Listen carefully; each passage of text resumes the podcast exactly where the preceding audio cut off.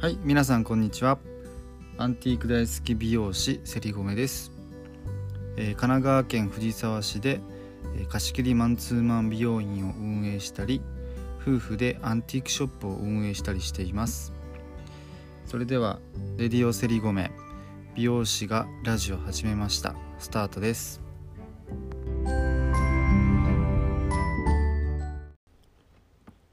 はい皆さんこんにちは。セリゴメです。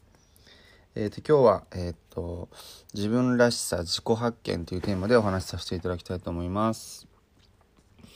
えっ、とまあ最近よく SNS とかもそうだし、まあ、いろんな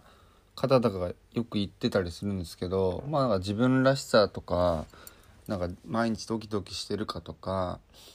まあ、楽しいことやっていますかとか、まあ、いろんな伝え方はいろいろあると思うんですけどまあ今やってることって自分にとって大切なことなのかなとかなんかそういう問いかけみたいなのよく見るんですけどまあ多分日本で言うと、まあ、自分が好きなことをしてその好きなことだけをしてるとか何も我慢しないでそういうことをできてるっていう人間は結構少ないとは思うんですけどえっ、とまあ僕の話で言うと僕はもう好きなことしか今してないので何してても楽しいんですけど、まあもちろん好きなことをするためにこうちょっと苦手なとか嫌なところはあのしないといけない時もあるんですけど、まあ、結局その先に好きなことをやっているのであの苦ではないんですけどじゃあその自分らしさとか自分が何に楽しいとかドキドキしてるのかっていうのをまず探さないとそれってできないじゃないですか。まあ、この前のちょっと人生の指針みたいな話とかぶってしまうかもしれないですけどでここでやっぱり自己発見っていうのはすごく大切であの、まあ、自分と見つめ直すというか、まあ、自分と対話するというかやっぱこう自分がどういう人間なのかとかどういうことを思ってどういうふうに生きているのかっていうのを自分で分かっていないとなかなかそこを判断しかねない部分があると思うんですよね。で意外とやっぱ人のこと分かってても自分のこと分かってなかったりするじゃないですか。大体そうだと思うんですよね。僕もそうだったしあの逆に自分だからこそこう自分の嫌なことを目をつぶるじゃないけど逃げてたりとかやっぱいろいろあったと思うんですけど、まあ、そういうんじゃなくてまあいろいろ自分も知った上で、えーいいところも悪いところもまあ自分だからあのまあそこはね受け入れて、まあ、自分のことも好きになっていかないといけないと思うんですけど、まあ、とにかくやっぱ自己発見っていうのはすごく大切になってくると思うし多分、まあ、コロナの影響もあったりとかしててこれからこれからの世界って多分よりなんかそこってすごい重要になってくるんじゃないかなと思っててなんかただ生きていくために働くとかなんかこうとりあえずみんな働くか働くとか、まあ、いわゆるまあ小学校中学校行ってみんな高校行くから高校行ってじゃあ大学行ってじゃあ就職してっていう流れが多分これからやっぱ AI とかも入ってくるともうそういうとりあえずが通用しなくなってくると思うんですよね。ちょっと厳しい言い方になっちゃうんですけど。あの結局ロボットとか AI でできることっていうのはやっぱどんどんどんどんそっちになってしまうのでなんかその例えば何の仕事でもいいと思うんですけどそこに思いとか楽しさとかやりがいとか何かこう人間らしい何かが入ってないと多分消費者もあのいらなくね？って多分なってくると思うんですよね。あのそれはやっぱり避けたいし、まあ、人間がやる以上人間がやって意味みたいのが必要だと思うんですけどでよくそれっていろんな経営者さんとかも言うし多分教育されてる方だったら皆さん思うと思うんですよ。まあ、例えば分かりやすく言うとコンビニのレジとかでほんと棒読みで気持ちこもってなくて棒読みでスラスラスラスラレジをやってあの表情一つ変えずに例えばやってる人がいたとしてそれをこう教育する店長さんとかもやっぱ多分そこを伝えたりとかすると思うんだけどでも本人って別にコンビニの仕事がしたかったわけじゃないからあのお給料が欲しくてやってるから、まあ、そういうふうにどうでもいいってなっちゃうわけじゃないですか。でももはやそこってもう自動のそのショッピングツールみたいなので OK になるわけだしもう人と会わなくたって良くなってくる時代になってくるといらなくなってくるじゃないですか。ってなった時にバイトでも仕事でも何でもそうですけど自分がやっぱやってて楽しいと思うことを探すのが一番だと僕は思っててじゃあどうやって自己発見するのよとか。なんどうやって自分分かるのって思うと思うんですけどえっとこれただ一つの例として僕がやってきたことを説明するとえっとまあ一つはまあ代表的な例っていうとあの前田裕二さんの「メモの魔力」っていう本があるんですけど、まあ、それにえっと自分に対して質問をいっぱい投げかけてくれるページがあるんですよ。あのでそれがすごい面白くて、まあ、幼少期から100問、えー、じゃあもうちょっと大きくなって小学生の時は100問って同じ質問をちっちゃい時から大人になるまで全部やるんですよ。そうするとだからすごいちっちゃい時のことをこう思い返しながら分かるまあ分かる部分でね書いていくんですけどそうするとやっぱり書いていくとメモで書いていくと紙にそれが可視化できてなんか整理できるんですよね。でそうするとなんか自分ってちっちゃい時からここ変わってないなとかあ成長するにつれてこういうところは変わっていったんだなっていうのがすごく分かるんですよね。そうするとなんかある部分に気づいたりとかしてあもしかしたら自分って本質的にはこういうことをやってきたかったのかもしれないとかこういうのが好きなんだな楽しいと思っていてきたんだなっていうのが分かってくるんですよね。でそうするとやっぱりこう自分っていう人間がこうだんだんだんだん分かってくるので、まあ、一つそういう手段もいいのかなって思ったりするっていうのとあと僕は、えっと、自分が楽しいなとか好きだなとかこれかっこいいな可愛いなって思ったものは基本的にこう切り抜いたりとか写真撮っといてそれをこうノートに貼ってまとめてたんですよね。それ美容師になってからですけど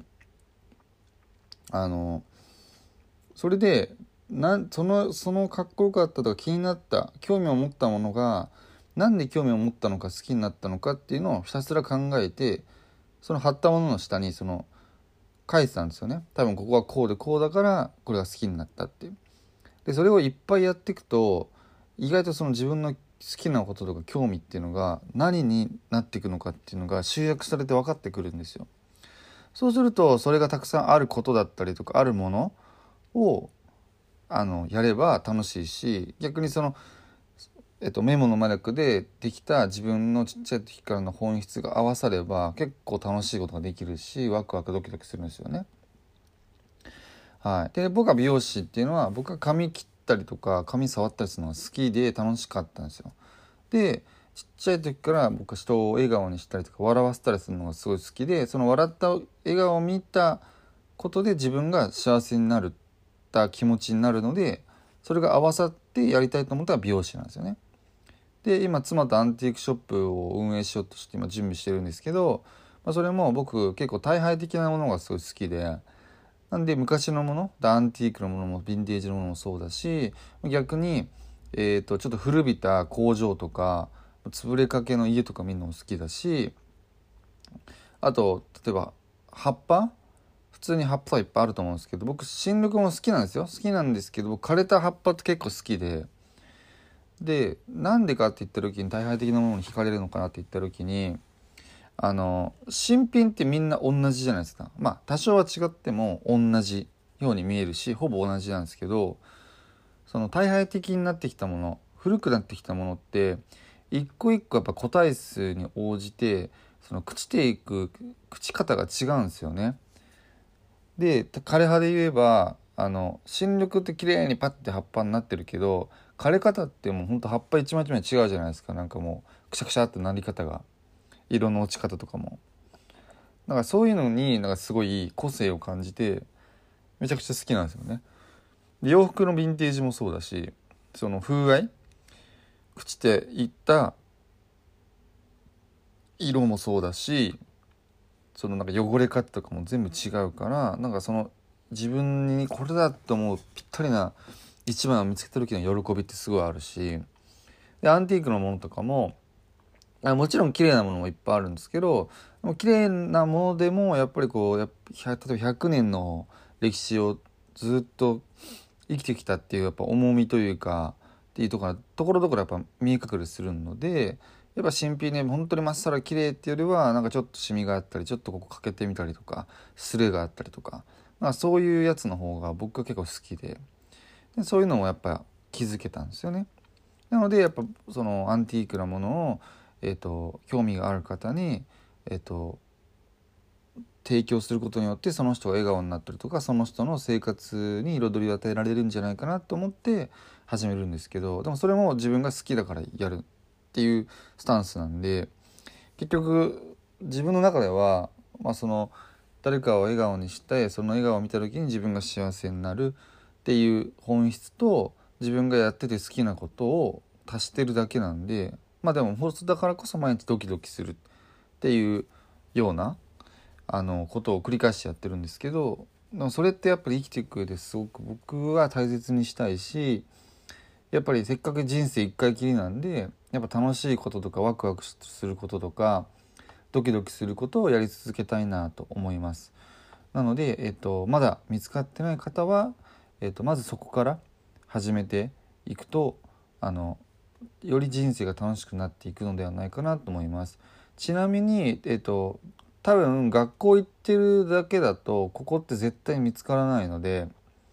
まあそれはおいおい話したいなと思うんですけどやっぱ日本の教育的には多分そこって結構難しいから、えーと、個性を見つけるっていうよりもみんなと同じように、えーと、そのルールを守っていこうねっていうのが日本の教育なので良くも悪くも。なので、えーと、勉強の学学校の勉強以外にもやっぱ自分のその個性自分の子を見つめ直す時間を作った方がよりその先の人生を楽しめるんじゃないかなと思います。逆に言えば人と違うことをもし自分が持っててそこをと疲れて辛いなと思っていてもあの大人になったら全然関係ないからそこは大事にして人と変わってようが何だろうが自分がやって楽しかったりとかいいなと思うことはもう是非やり続けてもらいたいなって思います。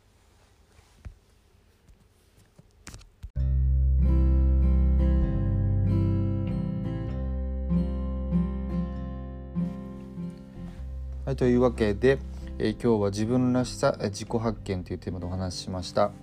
っと今日7時半にあのアップとできなくてちょっと遅れちゃったんですけどあのちょっといろいろやってたら時間が過ぎてしまってたっていうちょっとびっくりな事態が起きてました。えー でまあねやっぱラジオやり始めていろいろ自分でも勉強になりますしあの、まあ、これからもっともっと成長していきたいななんて思ってます。でちょっとお客様とかに「野獣やってます」なんて話をした時に「あの聞きますね」って言ってくださってる方とかがいてそう嬉しいし、まあ、聞いてくれる方がいるんだなって思えるだけでもすごいやりがいというか頑張れるなっていうふうに感じてます。ありがとうございます。はい。えーと、まだまだ質問だったりとか、えーと何か聞きたいことがあればプロフィールの、えー、メールアドレスからメールであの募集しておりますのでそちらでお願いいたします。それでは皆さん今日も素敵な一日になりますように。またね。